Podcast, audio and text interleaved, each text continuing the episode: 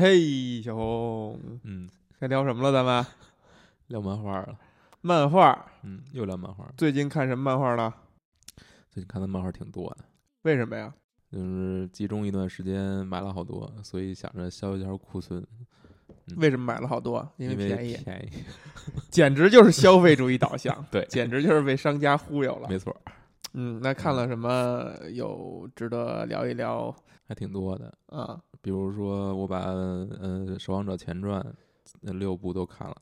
《守望者哎不是前传不》是啊四呃八部八部，它是四本儿，八哦，八讲呃每一本是两个角色，是你在最早咱们聊《守望者》的时候说不太看得上的那个前传吗？对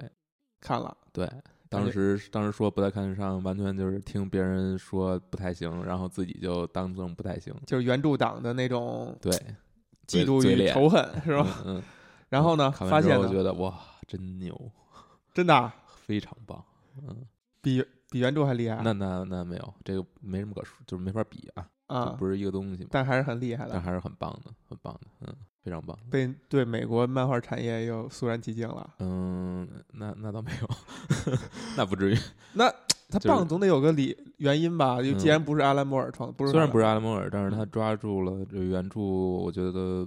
从原著延伸出了很多有有意思的东西，就嗯特别值得一聊的东西。每嗯个从每个角色都挖得特别深，嗯嗯，但这个东西就是这是一个大坑，我们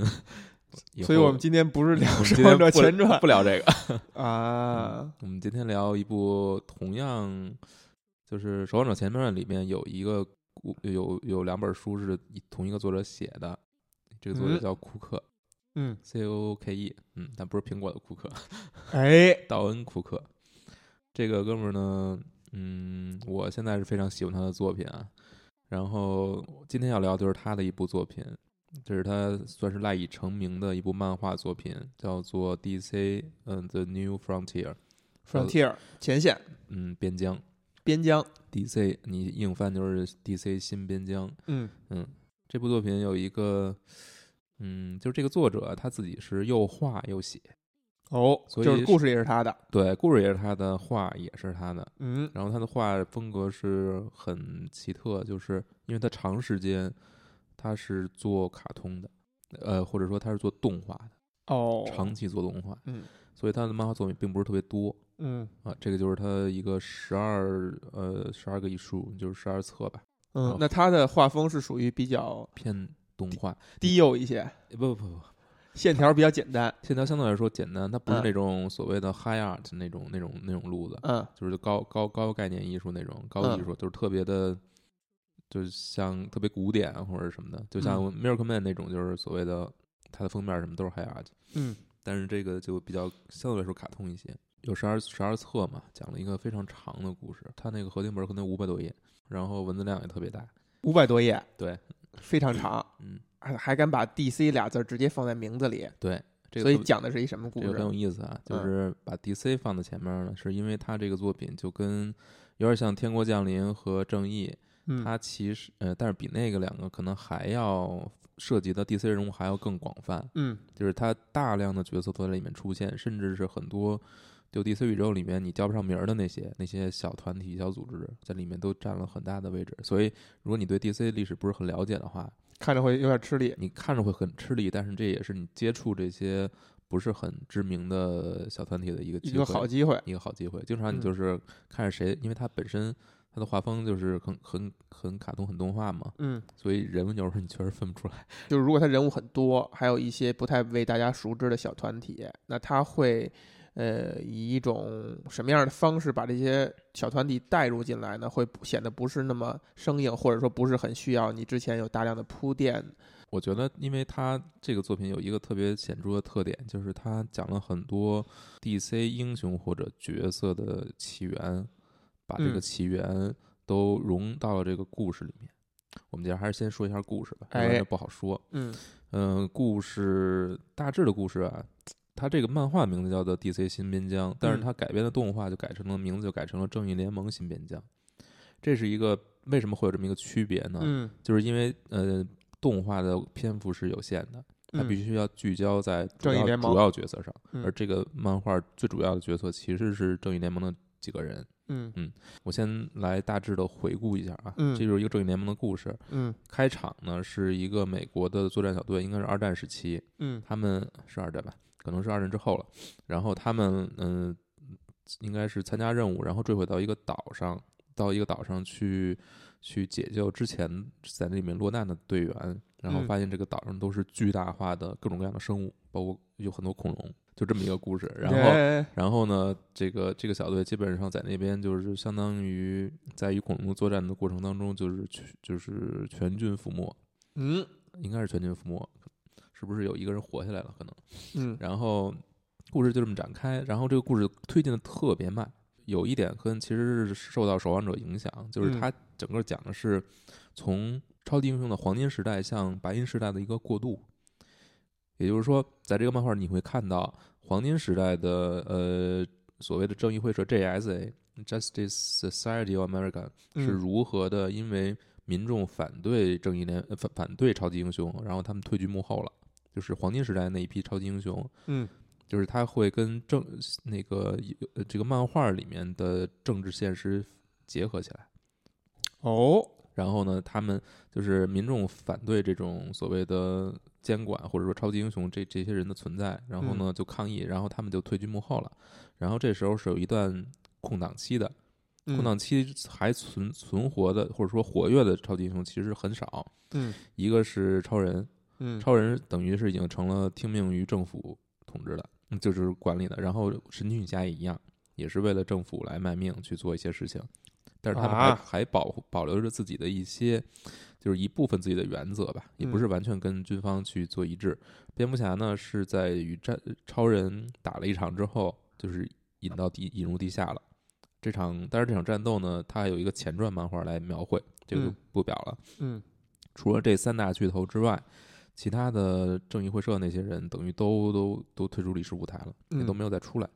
就是他漫画设定的时期，正好是和这个超级英雄漫画在历史现实当中嗯发生那个时期是吻合的。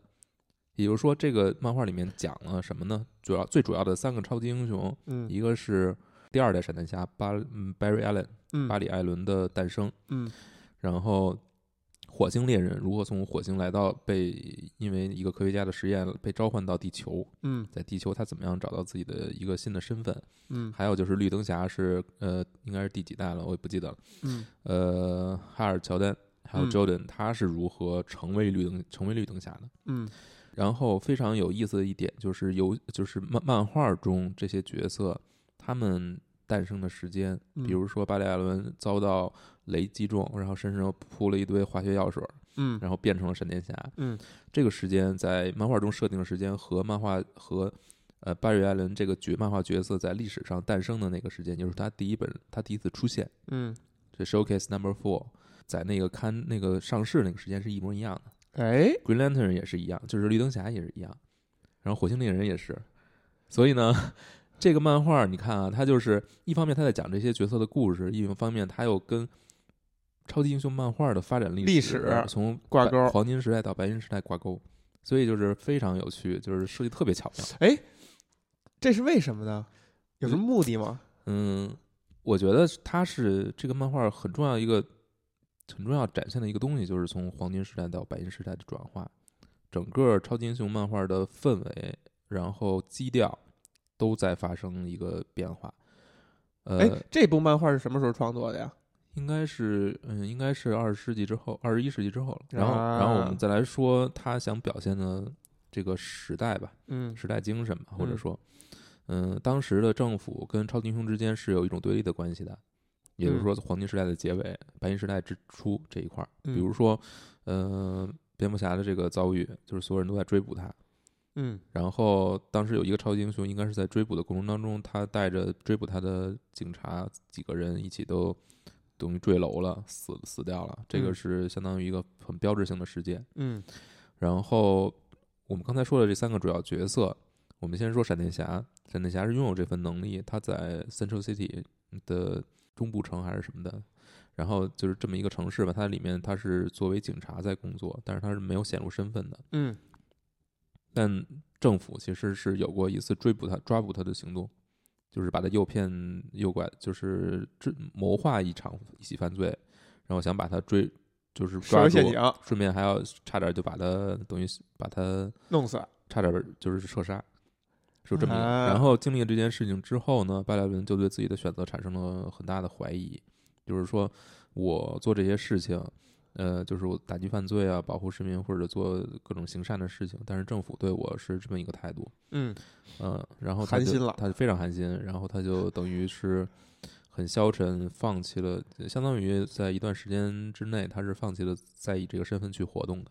然后再说火星猎人，火星猎人是来到地球之后，他的把他召唤来的这个科学家，其实因为身体原因就是挂了，但是他呢，在来到地球之后，他要通过这个科学家留下的各种各样的信息，用他的电脑，用他用他的通过看电视来学习人类的所有这一套东西。嗯，这是一个哎很有设、很有意、很有很有一个意思的设定，而且在很多电影里面其实出现过，是就是通过电视电来视学习人的人类的一切。但是他在这个学习的过程当中，发现了人类发现了很多东很多有，就是人类非常非常不好的地方，比如说对，比如说种族观很强的种族观念， 嗯，对异类的这种排斥，尤其是当时美国，非我族人，其心必异。对，呃，这种描绘其实非常多，而且其实是跟当时的历史事件是有联系的。当时的这种所谓的平权运动，不光是平权，包括还有就是，就比如说，呃，比如说黑人能不能跟白人在同样的公公交车上，哎，这就有坐坐同样的位置，嗯包括能不能用同样的水龙头，啊，这是一些标志性的一这历些史都是事迹标志性的历史事件，都是在这里面有所体现的。但是嗯你想想，它本身是什么呢？嗯他本身是一个外火星是移一个民外星人，嗯，别人会把他被当成什么样子去研究呢？嗯所以这里面就是他一方面是装扮成了一个警察，嗯他是可能看了大大量的那种侦探片，嗯然后觉得这个就这个， 他也想以自己的方式去来出力嘛，所以他在哥谭市是成为了一名警察的，就是嗯在 Jim Gordon Gordon 警长的手下去做事儿，嗯然后这个过程当中还跟蝙蝠侠有很多就是就交叉吧，嗯就是命运，也很快就被人就被蝙蝠侠看穿了。 就知道他是就什么对人就身很份了。对对对，就很有嗯意思。然后他有一次是试图去逃，乘着一座美国就航天局的一个那会儿叫 NASA 吧，这里面嗯也讲了 NASA 的诞生。嗯嗯、n a s a 呃的一艘登登陆火星的飞船吧，本来嗯想着搭着走，但是为了救一个科研人员，等于最后呃也不是科研人员，这特工，最后等于是为了救人类，所以最后放弃了回家的机会，而且被捕了。火星猎人，然后最后就是我们要谈绿灯侠嗯哈尔乔丹，他是参加了朝鲜战争的，哦而且朝鲜战争他一开始秉持的观念就是不开一枪，不开一枪，不开枪，但是进在这个战争里面，他也要发挥自己的作用，他会比如说去解救队友，反正就是他是抱持秉持这个信念去走的，但是在在他的最后撤离的那一那一幕，嗯即最后是不得已情况下射杀了一个敌方的士兵，而且是哦，近距离肉搏之后的射杀，这个非常像比利林恩的中场比利战林术恩，中场漫步嗯那一幕，就是对他产生了非常摧毁性的这个心理，留下了摧毁性的心理阴阴影。然后他回到美国之后，就这段经历还在，但是他就是，嗯，因为他是飞，他父亲是飞行员嘛，他自己本身也是曾经是飞行员，所以他就是找各种机会在谋求去继续自己的这个这个生涯。然后你，然后再加上当时肯尼迪发表的这个新边疆的这个演讲和一系列的施政纲领，嗯所以其实当时美国人民是有一种，我觉得就是美国人的星辰大海啊，就是这样。啊，对，而且这个我们可以稍后再说，因为那个施政方针里面涉及非常多的东西。嗯说到绿灯侠，嗯他最后其实很长一段呃时间里面，他都是作为一个普通人存在的，在这个漫画里面。哦，然后直到应该是直到遇到阿宾苏的那个拿到那个戒指，他才真正开始拥有了绿灯侠的这个力量。但是那会儿他也没法儿，他也没有跟所谓的欧阿那个星球的那些守护者，嗯，呃，有取得联系，他就是自己拥有这个力量。就是他完全是以一个普通人的方式进入这个故事的，是的，嗯，呃，这就是这个我觉得漫画最有意思的，就嗯是超级英雄这会儿还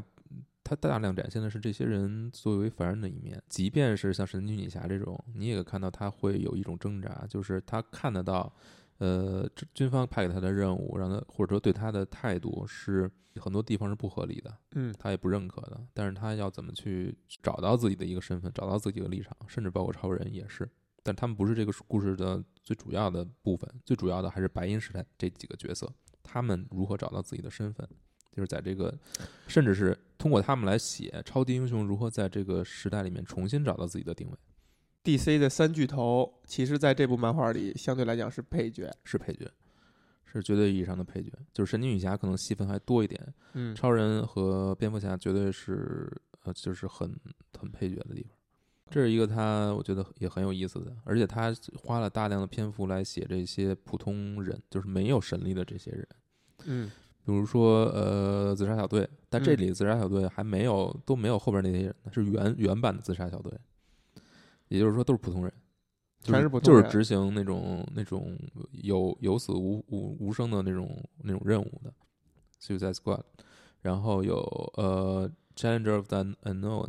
这就是当时 DC 就是很很早期的 DC 的一一个系列吧。嗯他讲的就是其实也是普通人，他们执行的都是一些所谓的异世界或者异空间的外太空的这种任务，嗯就经常去各种很奇怪的地方。嗯然后 Black Hawk 黑黑鹰吧，嗯，这也是当时一，反正在里面都有出现这些人。然后，嗯，这些角色他们的诞生嗯也在里面有有体现，比嗯如说是哪一个小队，我我我记不太清楚了。他们嗯就是应该是 Challenger of the Unknown 最早的四个人，他们是四个人是应该是呃在飞机一次一场飞机坠毁里面莫名其妙的奇迹般的生还了，嗯，嗯，然后之后他们四个人结成了这个小队。你觉得这部漫画它这样去做哈，它的主要目的是什么呢？它因为这些角色其实虽然他不是超级英雄，嗯或者这些团体也不嗯是超级英雄，但他们是白银时代非常重要的组成部分。甚至嗯比如说 Black Hawk，它的它的销售量甚至不输于当时的超级英雄漫画、哦超级英雄主题的漫画。嗯所以你要描绘那个还原那个时代，通过漫画来还原那个时代，你必须把这些东西放到里面，他们都是 DC 历史的一部分，非常重要。嗯，所以你看这部漫画，你会对漫呃超级英雄的美漫的，尤其是 DC 的白银时代有一个非常从现代角度的一个重新的理解吧，就帮你回顾那段历史，那那段历史都出现了怎么样的角色，啊他们各自嗯有什么特点，然后又把他们如何去融入这个故事，通过这个故事来展现他们的，就是那个时代白银时代的英雄到底是一个什么样的状态，他们的英雄他们他们是什么样子的，他们的思考的方式是什么样，他们面对的问题是什么样子。然后在故事的最后呢，其实是对抗那个那个有恐龙的岛，那个岛其实是一个活体，就是活体一个活体。嗯、它聚集的是什么呢？这个其实比较老套，就是因为人类不断的破坏地球嘛，就嗯是哼所谓的地球自己母体的这种怨念吧，或者仇恨。对嗯，就是上百年来、上千年来聚集的。然后这个东西就是一大一大坨，就是飞来向向着美国最大的城市什么什么飞过来吧。然后很有意思的就是，然后大家就是一起去对抗它嘛，想各种各样的办法，嗯所有人集结起来嗯要跟这些恐龙作战嘛。嗯所以你你你会觉得很荒谬，但是它很像白银时代那个时代的漫画的风格，只不过它不像白银，就是它更更有趣的一点，我觉得就是这些就是超级英雄这个，你可以说它是这个社群嘛，它重新的集结起来。这个时候没有白没有黄金时代那些那些人都没有再出现，只是这一批人新出现的这一批人，他们如何走到一起，然后我觉得就是重新找到彼此吧，彼跟彼此建立一种联系，建立一种信任，重新让超级英雄这个概念得到大家的认可，所有人的认可。哎，咱梳理一下啊，就是这个这部漫画的开始，你讲了是超级英雄示威的一个对年代，对吧？他们跟政府之间的关系变成了政府开始质疑嗯他们、怀疑他们，然后嗯并且想办法控制嗯他们，就是让他们的势力得到一定的监督吧、监管，嗯有点像这个。杜鲁呃门时代吧，是杜鲁门吗？还是更往前？呃，总之是跟历史上是呼应的。对，你刚才说了，就是这个这恐龙岛啊，所谓的恐龙岛集中的这个怨念什么也好，这这比较玄虚的这种东西，它其实是为了推动对嗯让超级英雄集结起来。你说了，他也显得比较嗯，比较假，嗯，我觉得是，但他这种假是刻意的假出来的，我觉得挺，就是我觉得是，还有一种讽刺，或者哎，其实哎，其实英我文觉的那个 sarcasm 不能直译成讽刺，我觉得它嗯还含有另外一种感觉在，技巧，我觉得是一种致敬，也可以这么看。它是正面的。我觉得是正面的，或者说这个东西是正面是负面，其实关系不大，就它没那么重要。如果说没有这个看似这么不真实、这么假的东西，什么恐龙岛，然后有地球的怨念等等，如果按照真实的历史或者说人类的发展的话，超级英雄就没有用了，嗯，或者说这个循环就循环不起来了，就他们就是一个呃该被人类监管，该被去不，我质觉得疑，我觉得你不能这么看。首先啊，就是所谓的被政府监管、嗯被政府质疑这嗯些，其实是对应着美国当时的这种整体的氛围、整体的这种。这块儿咱是不是聊不好？我是做了一些功课，但是做的比较早，嗯所以就是没有时间再去重新做。嗯，但是毫无疑问，这一点是嗯跟当时的政治气氛有是有很关的。那种高压的政政治治气气氛是就是二战之后那种冷战期间的那种政治气氛，而且呃，到后面这个所谓的白银时代起，其实它是跟白银时代白银时代之起，这个是跟肯尼迪的所有所有这些施政纲领，还有当时的那种肯尼迪带出来的那种美国人民的那种那种情绪非常良性的、非常觉得自己无所不能的那种情绪嗯，是绑定在一起的。所以，所以你看，对比白银时代跟黄金时代，它最大的区别，嗯，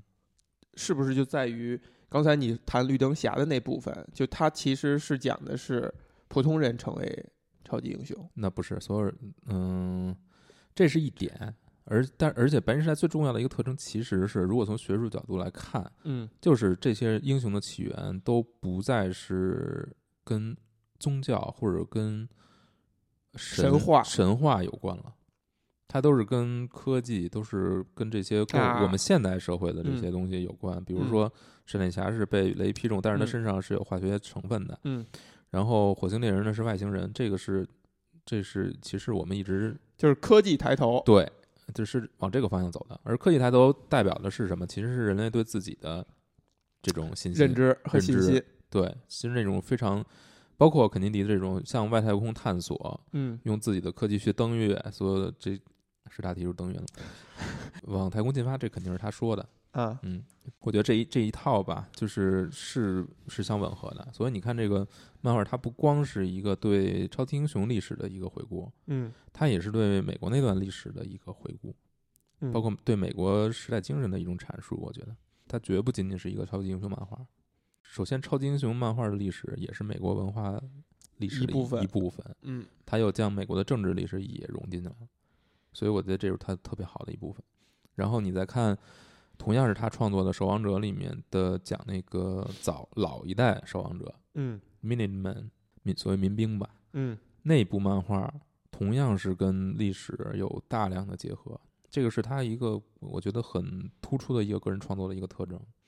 就是他他的一会个他母会题做非常多的研究，把现实跟历史去交织在一起去谈，去去去哎，这创个作。确实挺有意思的。对，嗯，他的这个创作动机是从哪儿来的？就他有什么事儿在纠结，他才愿意去跟这段历史或者说跟这种形式去较劲。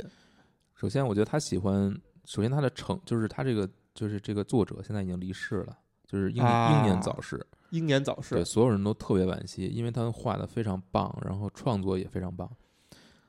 就各方面一把好手，都是一把好手，但是很突然就走了，不是自杀吧？不是不是不是，是因病因病，因病，所哎以呀非常让人让人让人难过吧，嗯，就是尤其是你现在就是起码对于我个人来说，我回头去看他的作品，嗯，我觉得真的都是拿得出手的，哎，包括写他画写的蝙蝠侠的作品，写的尤其是写的猫女的作品，嗯，猫女的一个小小传记，嗯那个小故事写的嗯非常非常漂亮。嗯但是可惜的就是这个人就死了。你说，就是他创作这种漫这种这部漫画的初衷，我觉得很大一部分就是因为他是从那个时代成长过来的。白银时代的漫画就是他小时候看的漫画，哎，所以他对那个时代有非常深厚的记忆感情感情，所以他想要创作一部漫画，将它讲去那个时代，讲出来，让你们知道啊，那个时代不光不光有超级英雄，还有很多这些非常有意思的角色。DC 历史上还有这么多很有意思的角色，他们是什么样的？超级英雄当时又是什么样的？而且我觉得他能愿意把那段历史再重新扒出来，跟漫画糅合在一起，一起嗯也是因为他经过那段历史了。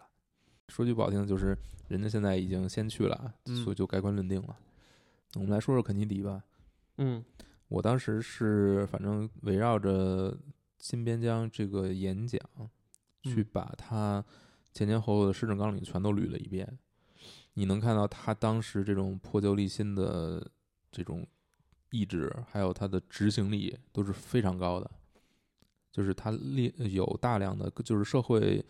呃，应该是各个方方面面吧，方方面面的，包括教育，包括医疗，包括对外政策，嗯包括科研，所有这方面，他都提出了大量的市政纲领，而这些这些市政纲领都是很快的就去就去执行了。虽然历史上有很多人去质疑说肯尼迪时代并不是，就是肯尼迪其实、呃、有人说肯尼迪上任的时候，他就是嗯，他也是一个瘸腿的瘸腿的政那个总统，嗯但是你看到他的执行力，就是通过的法案的数量，还有这个很有干劲儿。其实非常有干劲儿的。那你觉得在这个道恩·库克的眼中，他对肯尼迪是一个什么样的态度呢？嗯，我觉得他其实并没有太太花时间去描述这方面的东西，他其实是把那个画画进来了。或者说他对那个时代，哦他他的是那个时代其实就是基本一种上还是肯定的。非常自信的，就是一种我人类认为自己可以，或者说美国人民认为自己可以做到，嗯呃呃，并且也一做系到列了事情，而且他也向着这个目标去进发，他也做到了。嗯，他是非常认可这种这种团结，然后向着同一个目标去出发，然后去做那些人类之前没有做过的事情。那你看到他在漫画里边会描述被这些超级英雄或者有特殊功能的人的帮忙了，哎，就是这个漫画里面特别重要的一个主题，就是普通人嗯以这些小团体、小小组织为代表的普通人，还有政府也是普通人嘛，嗯，和超级英雄之间这种携手。你嗯看，从这个漫众志长成城，对前面这种漫长的铺垫非常慢，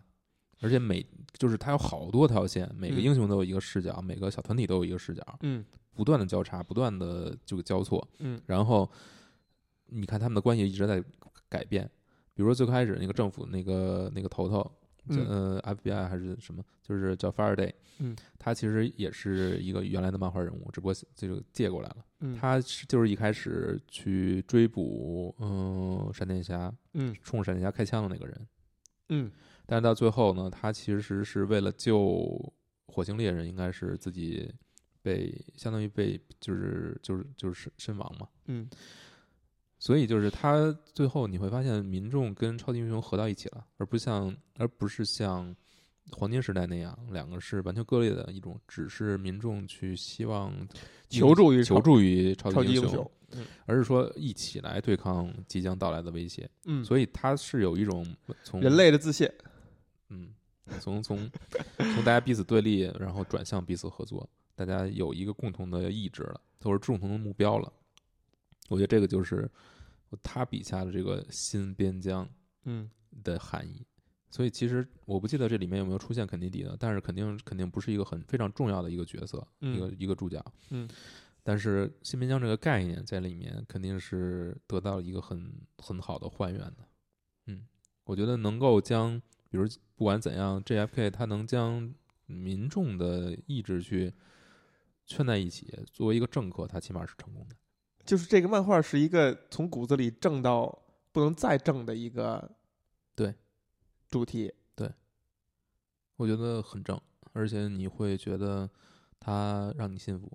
道恩·库克的他的作画有一个很就是很大的特征，就是你看他这两本书的封面，它是十二十二本是分上下两册，但是后来有集结。嗯你看封面上其实是有像绿灯侠、闪电侠、呃神奇女侠，嗯，这些都是行占占的空间非常大的。你看嗯超人其实后边儿非常小，嗯呃，但是他们脸上都是笑着的。哦，这个就是跟呃从《守望者：黑暗骑士归来》以后的这个超级英雄漫画那个苦大仇深的样子完全不一样。很积极，对，为什么 DC 重生获得这么大的一个成功？就是 DC 重生的概念化，就是那张概念化里面，或者说嗯在 DC 重生之后的出的漫画里面是出非常罕见的出现了超级英雄的笑容，这个是可能是从新五十二甚至更往前就已经没有了，就是超级英雄都不会笑了已经。但是在 DC 重生之后出，就是大家的，就是很温暖的那东那些东西又来了，又回来了。这个可能你看达文库克的作品，你就能感觉到每个人，呃，就是他不是什么完全的那种苦大仇深，他更真实一点，就是他有欢笑，他有痛苦。说点好玩的吧，改编成动画电影叫那个《正义联盟：新边疆》嘛，嗯其实就是把很多人类部分的普通人的这部分其实去掉了的，就没有那么强化，就是不将视角更多的放在几个主角身上了。但是，可是你提正义联盟，你不讲那三位也不太合适。这个是这样，就是嗯你说在里面，嗯，他们虽然戏份不多，嗯但其实也都比较重要。嗯呃，首先发现这个即将到来的威胁，对他们做出一些预预测、预判，嗯做出一些准备的，其实是蝙蝠侠，他很早就能够追查这条线了，嗯，这是非常重要的一点。然后超人其实，在最后对抗那个，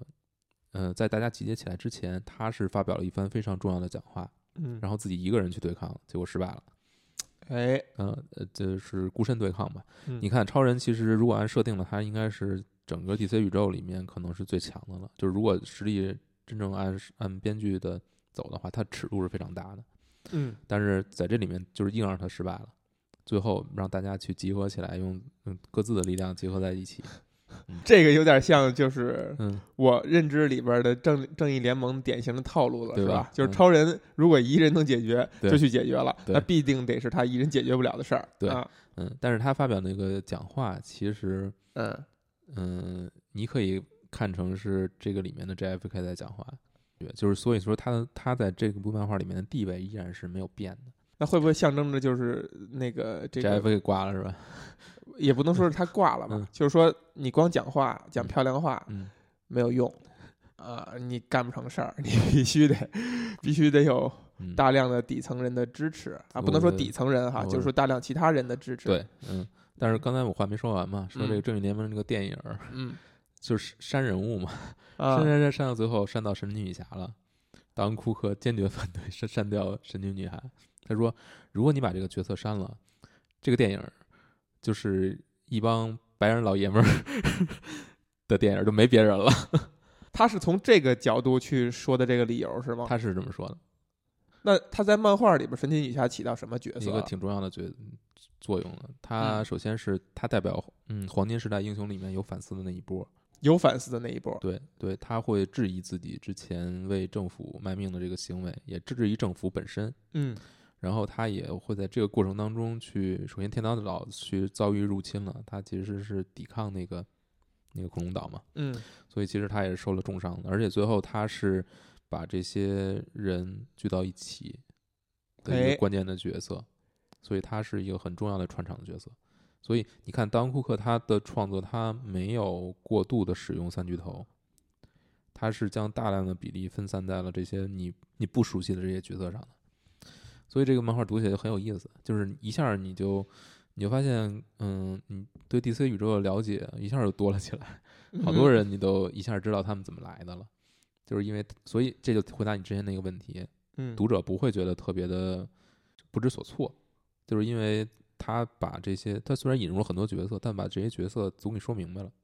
就最基本的信息、最关键的关于这些角色最关键的信息嗯，在里面都有。道恩·库克在这个漫画动画化的过程当中，反对删掉神奇女侠，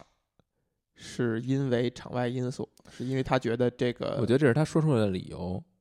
但是其实神奇女侠在里面起的这种穿针引线的作用也也是非常重要的。呃，对，这个恰恰就是我想问的那一点，嗯就是动画化的人想要删神奇女侠的嗯话，也是因为他觉得他的东西可以被替代，他才会才会删，就是他讲故事可能这个人物对用不到了，首先，我觉得这个漫画里面嗯就是《新边疆》这个漫画里面，神奇女侠，她是代表着黄金时代的一个遗留产物，嗯，而且从黄金时代到白银时代，确实是只有这几个人留下来了，就其他漫画其实是停刊的，就是没法画了，或者说没人买了，因为历史就是这么发生的。这个角色就是存在，就是立在那儿，它就是延续至今，它是从黄金时代延续到了白银时代。你要去创作这个能够反映这个那个时代的这么一部漫画的话，你肯定要保留这个东西的。只不过怎么码这个这些人物的位置这个问题了，嗯，而三巨头里面把谁买的这个位置可能都不合适，都不符合他们的这种设定设定，对，只有陈俊霞往这个方向去拔是最合适的。所以这个你说他是呃刻意的选择吗？我觉得有些他有有自己的必然性。嗯，你读漫画和读和看动画的话，感觉是完全不一样的。首先，呃，漫画是非常长的，就是他用了大量的篇幅去铺垫这个事情的进展，就是每条角色每个嗯每条角故事角色的故事每个角色的故事线都是在里面时隐时现时隐时现这样。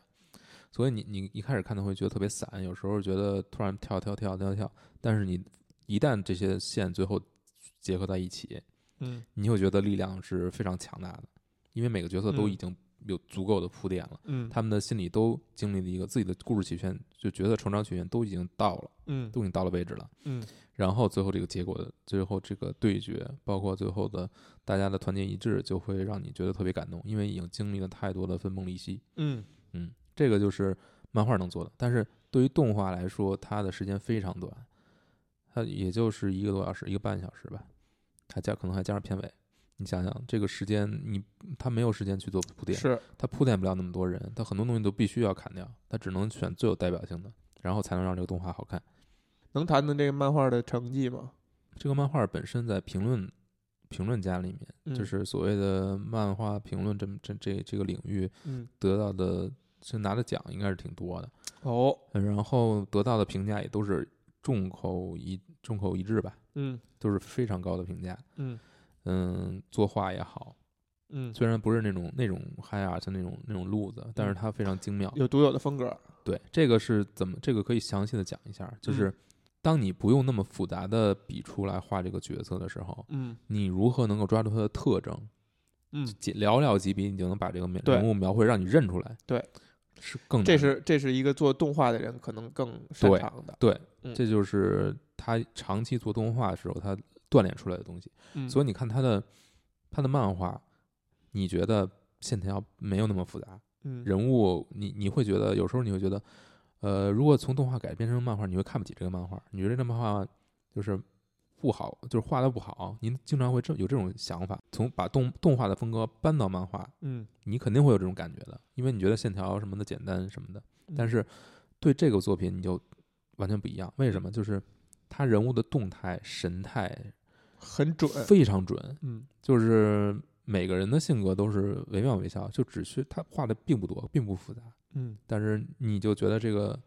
人是活的。嗯你想想，他不光是参与了正义联的动画，嗯往往前推超人的动画，嗯包括嗯呃蝙蝠侠九二版。嗯他都有参与，他都有创作，所以就是在从那么早的时代，他就开始做在做这些事情了。这其实就像咱们用像素去画一个人物一样，就如果你能够用寥寥的几乘几的像素就可以反映一人物的话，那嗯必然要抓住这个人物的所有的精髓才可以。没错，所以这就是你看他漫画，你不会觉得简陋的一个原因。接着回来说这个漫画的评价，我觉得他可能在评论家的手里面，就是笔下是觉得都是非常好的，但是呃，在读者评反应啊，就是你没有听到过任何负面的东西，但是嗯很我觉得有一个很显然的一个感觉，就是他受到的关注、受到的赞美，嗯没有他应该得到的那么多，哎，这是一个我能感觉到的。但是这个只是一个感觉，那其实是不是就跟《守望者》在初期的命运是一样的呀？就是凡是相对有深度一些的，可能都不会不，守望者应该有一个高开并，并不是，并不是没有高开啊。不是没有高开守望者不是没有高开，守望者应该是一开始就高开了。啊。但是这部漫画，我觉得，那你觉得为什么呢？我觉得它就是在这个时代里面，它就是一个异类，因为他去写的黄金时代和白银时代，尤其是白银时代，在这个时代没有那么多人在乎了，没有多人，也没有那么多人知晓，或者说没有一那么多人感兴趣。或者说是不是白银时代的人大家都忙于建设去了，我觉得，对 我，对我觉就得不去看我漫觉得画可能了？这些人已经不再是漫画的主要读者了，所以他会有这么一个错位，就是他画的是自己非常热爱的东西，嗯，画得非常好，但是这个时代已经过了，就是说我们现在是什么时代啊？我都不知道我们现在是什么时代，但是我觉得这个或者说黑铁时代怎么结束？没有结束，现在还是黑铁时代，现在还是漫画儿，就是从那个时代之，就是从《守望者》和嗯《黑暗骑士归来》，嗯再加上你可以加上 Mouse。啊嗯嗯，还能加上 mouse 帽子呢是非常重要的一部作品。这个有一种说法就是这三部作品，哦嗯也就是说，从那个时代开始，漫画行业、美漫行业就已经再没有产出任何一部漫画足以改变整个行业。哎有这种影响力的漫画，迄今为止都没有出现，所以我们没有下一个时代。我们到黑暗时代，到黑铁时代，就一到直在延续了。就一直在延续了，就没有再有任何的有这种现象级的漫画出现。那如果这样的话，就白银时代又是被谁开启的呢？闪电侠那是一个很强有力的作者，非常呃，我觉得作者应该已经不是非常能说得出来了。对。但你看啊，但你看，无论是黄金时啊，黄金时代其实也是被人物开启，那也不是，还是有一些，还是有一些大大大牛作者的。就是超人的作者，你总知道吧？蝙蝠侠的你我总不知我道，并不知道啊，好吧？这这这个事儿，咱们咱们可以稍微梳理一下哈，就是说，呃，一我所谓你刚才说的一个时代的开启，那可能就是某一个天才般的作者，呃，把超级英雄漫画做了一个转向，然后这个转向是一个大势所趋，以及它有很有前瞻性，它开启了一个大家跟风模仿以及去重塑它所呃塑造这个氛围，它才所开启了所谓一个时代嘛，嗯，这个是这个说法啊，嗯适用于某些地方，比如说黄金，我觉得黄金时代和现代都可以这么说，但嗯是白银和青铜不好说其实没有那么强的作者的痕迹，痕迹。为什么？就是因为那个时代作者本身的对于作品的这种，在这里面展露他的身份其实不多。因为那会儿的漫画政策也是，所有的作品其实版权是归于漫画公司的，所以你看，不管是 showcase 还是说后面青青青铜时代是挺模糊的，就是并没有特别，嗯，怎么说呢？就是特别特别知名的作品戳在那儿说，哎，这个就是大家公认的开启了青铜时代，嗯。没并没有这样的作品。嗯，在白银时代是有的，青呃呃黄金时代就是超人第一，就是 Action Comics 动作漫画。嗯，那黑铁时代就是那两部甚至三部作品，那你觉得就算是这个道恩·库克，他也没有开启一个时代？我觉得是没有的。我觉得他是受到了《守望者》《黑暗骑士》《黑龟》的影响还是挺重的。嗯里面很多主题是延续自这两部作品的，包括呃黄金时代英雄的退役，嗯这个是跟啊包括超人的设定、神女侠设定，其实是跟黑暗骑士归来如出一辙的。那然后他从守望者里面延续过来的信息，你你也能看得很清楚，就是这种，比如说就是火星猎人这条线，嗯他描述的这种对社会的对立，这种种族的这种歧视，嗯上下就是富人阶层和这种受剥削的阶层之间的这种对这种对抗，嗯底层民众受到伤害，嗯这些是《守望者》里面写的很写一个很大主要很重要的主是题。嗯你看罗夏他为什么会嗯变成罗夏，在里面都有很多的体现。嗯对，所以说，道恩·库克这部作品，它只能说是在黑铁时代的一个非常出色的寻，就是溯源的作品。他能找到，他能从开创黑铁时代的这两部作品里面吸取很多的内容，而且它本身是成为一个经典。我觉得可你可以视为黑铁时代的一个又一个能立得住的东西，就是但他分量传在承的精神其传实承是精一神样还的。是一样的，对他没有提出太多更新的东西。嗯，它是一个回顾，在销售上的成绩呢？应该还是不错的吧？因为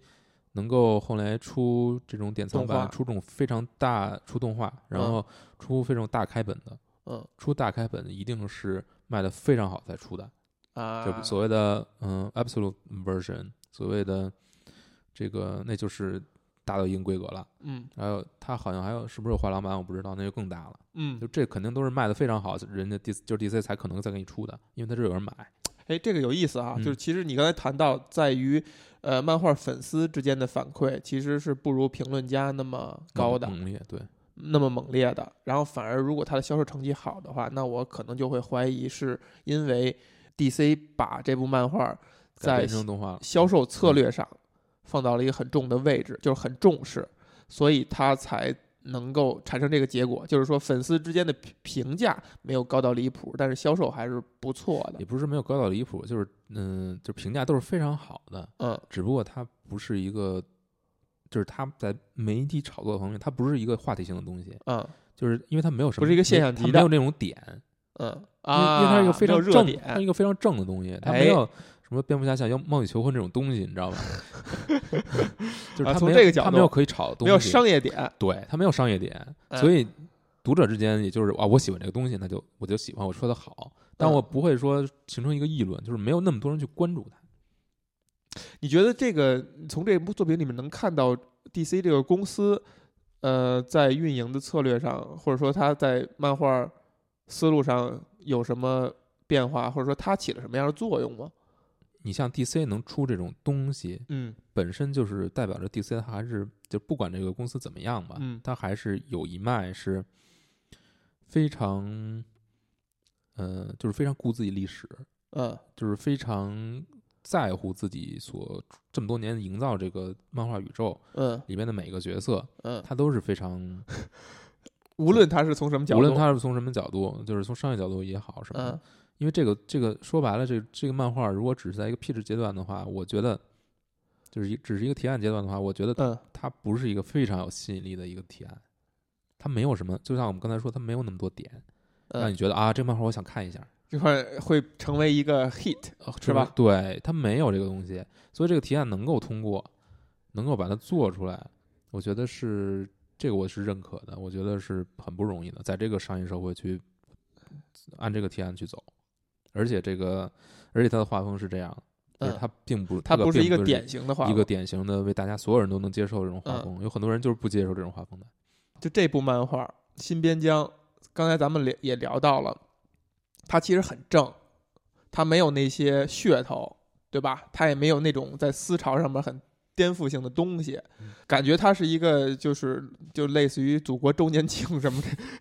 这这 种没有，这种没有嗯那 个呃献礼级的作品的那个感觉啊。你觉得它代表了一种什么样的精神呢？我觉得是对那个那个时那个时代那种民众的那种状态。嗯心理状态、整个社会的状态，嗯，他的一种怀念，一种怀念，我觉得是它很憧憬原来的那很种精憧憬神。那个大家团结一致的那个状态，而不是现在像现在这样非常就是分崩离析的状态。那是美国精神吗？精神，你要说精神的话，其实是如何，其实讲的就是如何能够引导大家去进入这个状态，是什么去引导他们进入这个众状态？志成城。对，是因为是因为当时他们就是想要这么认为自己是这是可以说是地球上所谓对的人类社会的一个顶点，嗯，他们认为自己肩负着责任，就是引让领人人类走方向。走得更远，走向未知，走向不可能。我觉得这种态度、这种精神、这种所谓的，你可以说他有一种责任感。嗯我觉得这个就是他最动人的地方。他不是说我过好自己的日子就行了，他还是有超过自己哎自，身利益的这一点，再往外去看，他的眼界是更高一点的。而嗯这个东西是，显然是这个东西能够能够将大家拧在一起。所以为什么会有嗯、呃、所谓的星，这个是星球大战计划吗？那对里星根球说大的战计嘛划，嗯里根说的嘛。嗯就这些东西，它当然是一个政客的说辞，嗯但是它最后有没有落实，或者说有没有让人类再往前走一步，嗯再往太空再走得更远？嗯，我觉得这个是非常也是非常重要的。就他脱胎于就美苏争霸的时候，呃，对有一股劲，就是我一定要干过你，嗯我一定要呃赛跑赛赢你嗯。然后当他真的赛赢了以后，这股精神这股劲儿还维持了一段时间。嗯，对，其实挺有意思，就是说他维持这段时间，可能像你刚才描述的，是一种既然我们站到顶点了，我们就有责任有义务带领大家去一个方向，而且开始盲目，不能说盲目自信，还还开始非常自信，然后开始去关注整个全球其他地区。是所谓的大引号受苦受难的人民，嗯然后开始去干预，嗯，然后直到其实我们现在回头看，直到历史上就其实就是九幺幺事件了啊，二零零一年，你想想二十世纪初，二十一世纪初，二零零一年九幺幺以后，呃，急转直下，对，美国有一个在呃精神层面的一个极力的转弯儿，就是他去反思我到底怎么了，我就被你们这么着去搞，然后以至于现在我们能看到的这一一切哈。然后这个漫画其实你刚才说创作背景是两千年之后了，嗯，一定是两千年之后吧？是，是两千年之后，嗯他是想要再起一个什么样的作用？其实我们可以顺顺着推下来哈，就就比如说他是不是在反思，我们不应该呃断掉这股这口气。我觉得是有一点，嗯嗯，这个是他特别真实的一个东西吧。有一点，我们在谈肯尼迪的时候并没有说，嗯就是肯尼迪时代是一个大家非常就是情绪非常高涨的，但你别忘了，肯尼迪时代可还是冷战的，嗯而且肯尼迪时代，肯尼迪做的很多决策，嗯其实是非常，比如说，比如猪湾，比如说古巴导弹危机，嗯就所有这些事情，他对外可是一种非常咄咄逼人的一种状态。嗯他并不是说我我就大家一起向着太空努力，不是那不是那样。也就是说，他虽然对内在做大量的这种整改、做创新、对调整社会结构、调整这个让让这个社会更变得更加的合理。你看他的政策，你能看到的都是一些改变过去弊政、弊端的这种这种行为，但是他对外的是那样一种状态。那个时代当然有美国他自己的这种劲头，大家这种向憧憬向往，但那个时代也并不是像我们说的这么美好。哎，这个作品里边有对第三世界的提及吗？有对远在东方的 神秘民族有对有有对越战的描写，呃有对越战的描写有对朝鲜战争的描写。我我们刚才已啊经，说了，对，啊越战其实是呃是以主要是以神奇女侠的角度，从这个嗯角度来，有对中国的描写吗？呃也有对，我觉得这个漫画的它的创作动机的还是挺值得挖一挖的，嗯因为有一种说法是说，呃，九幺幺事件发生给了中国对十多年的时间，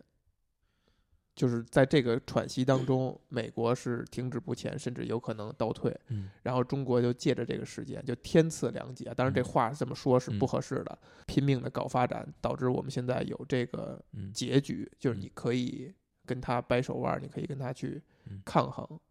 然后我们有一个经济的快速的发展。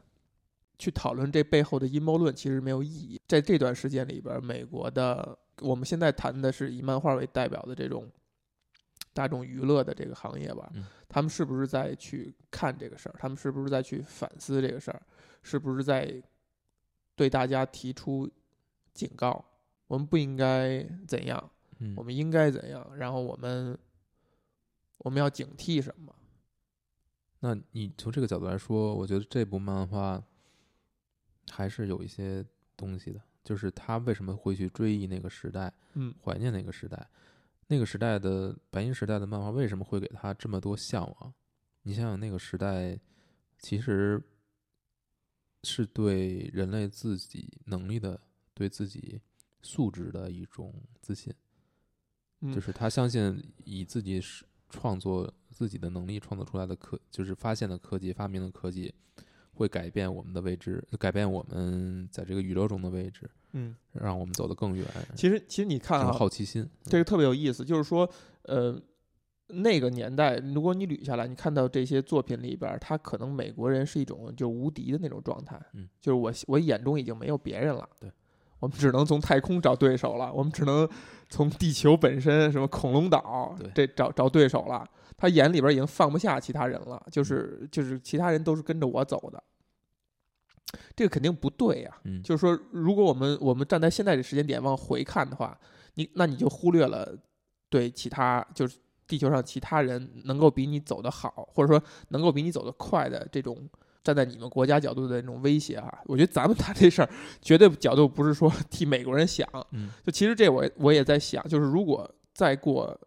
一段时间，就是是不是有中国的文学艺术创作者去看这个时代，就是看我们现在经历的这个时代，就中国快速发展的这个这个时代，嗯，它到底代表的是一什么？显然，我们这个时代其实是没有表达出来任何东西的。对，就无论是什么原因哈，嗯是有人监管也好，还是说我们真的没有能力去表达也好，嗯无论什么原因，我们我们显然是没有去去表达出来东西的。但其实这个时代是非常值得去梳理、去去反思的。就是你真的你你你在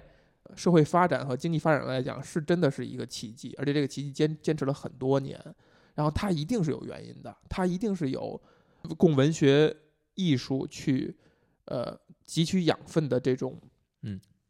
人性层面的原因，我觉得是哈、